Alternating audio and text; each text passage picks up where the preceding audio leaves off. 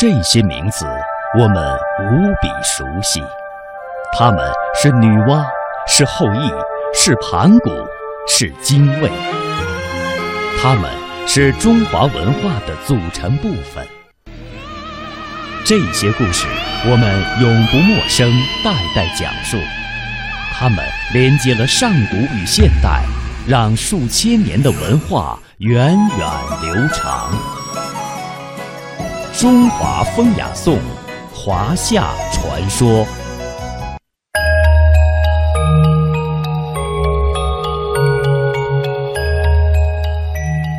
相传上古时期，尧帝合并了各方部落以后，人民生活呈现出一派繁荣兴旺的景象。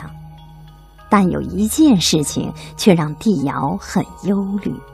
他的妻子散宜氏所生的儿子丹珠，虽然已经长大成人，但是十几岁了还不务正业，游手好闲，经常招惹祸端。仰望一直顾忙于处理百姓大事，儿子丹珠越来越不像话了，你也不管管，以后怎么能替你干大事呀？要使丹珠归善，必须先稳住他的性子。让他从心里感到快乐，教他学会几样本领才行。你让人把丹珠找回来，再让他带上弓箭到平山顶上去等我。这时，丹珠正在汾河滩和一群人戏水，忽见父亲的几个卫士不容分说，强拉扯着他上了平山，把弓箭塞到他手里。你父帝和母亲叫你上山打猎。你可得给父母张张门面啊！射箭的本领我又没学会，咋打猎？天上哪有什么兔子飞鸟呢？这明明是父亲母亲难为自己。打猎我就是不学，看父母能把我怎么样？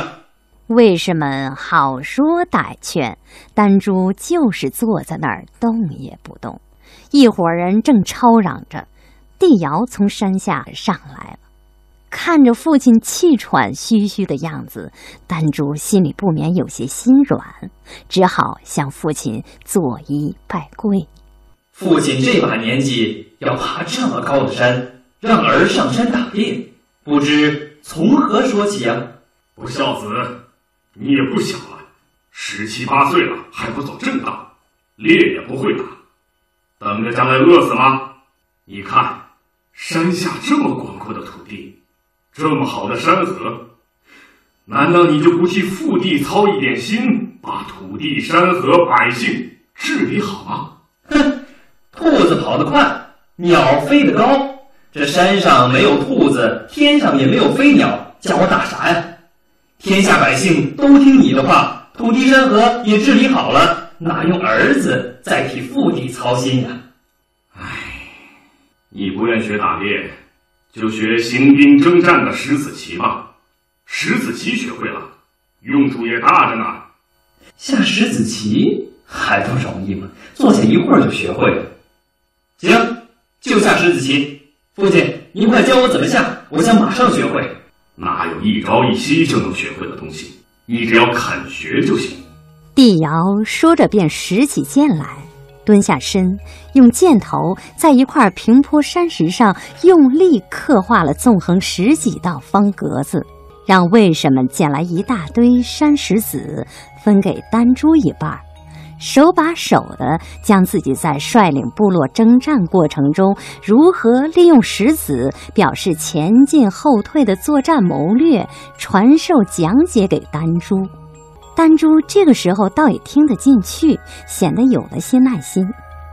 直到太阳要落山的时候，帝尧教子下棋还是那样的尽心尽力。此后一段时日，丹珠学棋很专心，也不到外边游逛。散宜氏心里踏实些。十子棋包含着很深的治理百姓、军队、山河的道理。丹珠如果真的回心转意，明白了这些道理，接替我的地位是很自然的事情啊。没想到的是，丹珠棋还没学深学透，却听信先前那些不学无术人的坏话，觉得下棋太束缚人，一点自由也没有，还得费脑子。于是又犯起了以前的老毛病，终日无事生非，甚至还想用诡计夺取父亲的位置。散宜氏非常痛心，大病一场，去世了。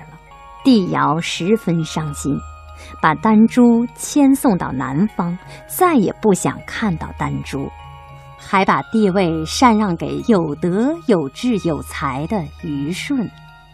以后的陶器上便有了围棋方格的图形，史书上也有了“尧造围棋，以教丹朱”的记载。